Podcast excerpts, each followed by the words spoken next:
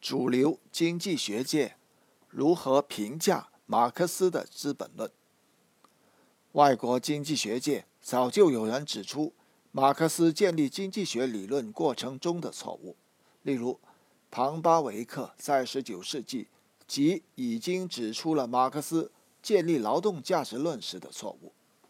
由于基本理论错误，所以马克思的结论“只有劳动能够创造价值”和资本利润完全来自剥削，只能来自剥削，必然来自剥削，都是错误的。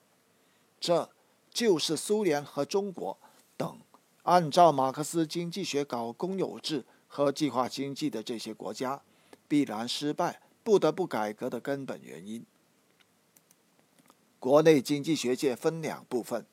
接受了西方现代经济学的中国经济学家对马克思经济学不屑一顾，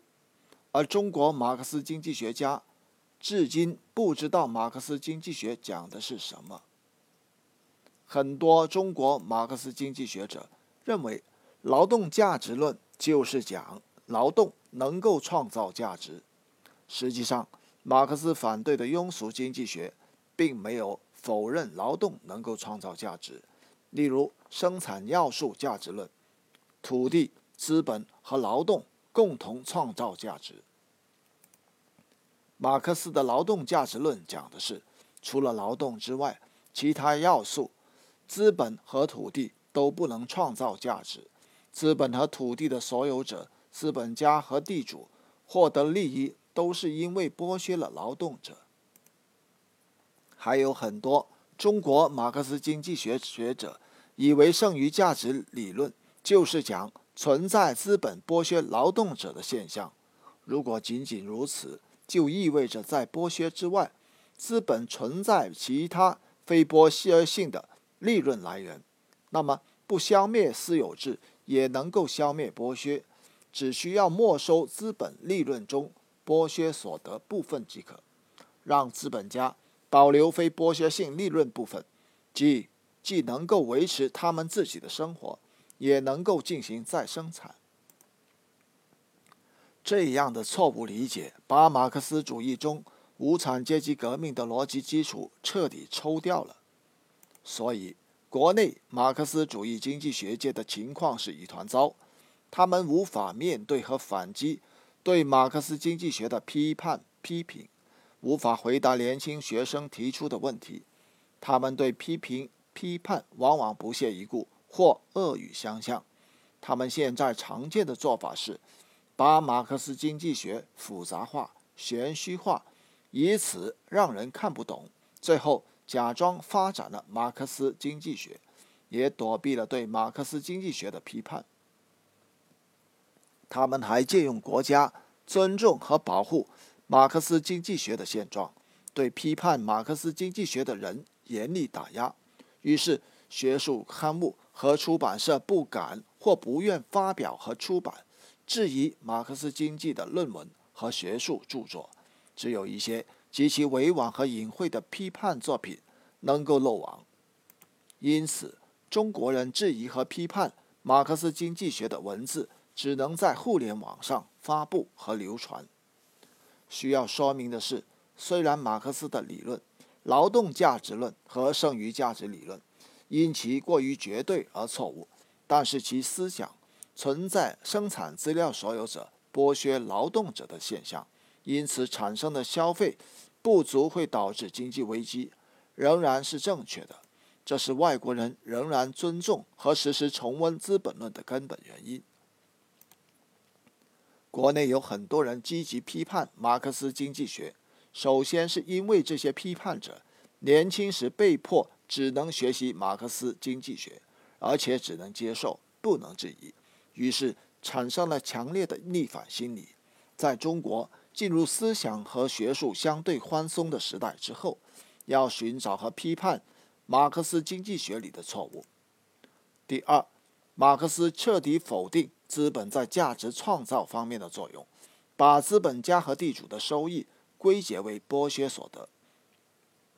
把工人、农民的贫穷归因于受到了资本家和地主的剥削，这为阶级仇恨和阶级斗争思想和实践提供了科学的理论基础。而阶级仇恨和阶级斗争是极左思想和行为的根源，而极左思想和行为曾经长期危害中国，至今阴魂不散，尤其是近年甚嚣尘上。所以，要连根拔除极左隐患，就必须彻底批判马克思经济学，让大众，尤其是年轻学子，知道马克思经济学的错误。中国的学校。强力灌输马克思经济学，虽然引发了一些学生的逆反心理，但是也影响和误导了大量年轻人。因为是在年轻时受到的这种影响，所以极左倾向根深蒂固。因此，清除马克思经济学的流毒任重道远。第三，发展经济迫切需要大量投资，尤其是高新科技企业，技术复杂，规模庞大。风险巨大，没有大量资本投入，根本无法建成。但是，马克思经济学彻底否定资本在价值创造方面的作用，因此对中国官员产生了不良影响，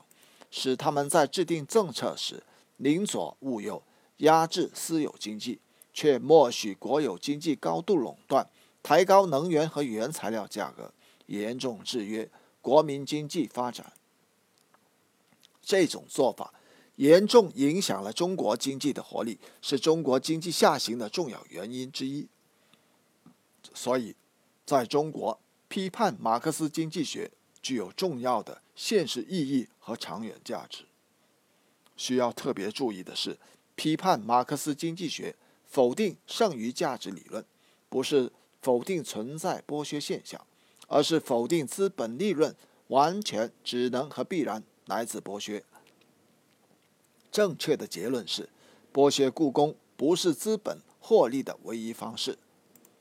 中国同时也存在着这样的情况：很多地方的官员为了自己获得政绩，用各种过度优惠政策吸引国内外资私人资本，牺牲了国家利益；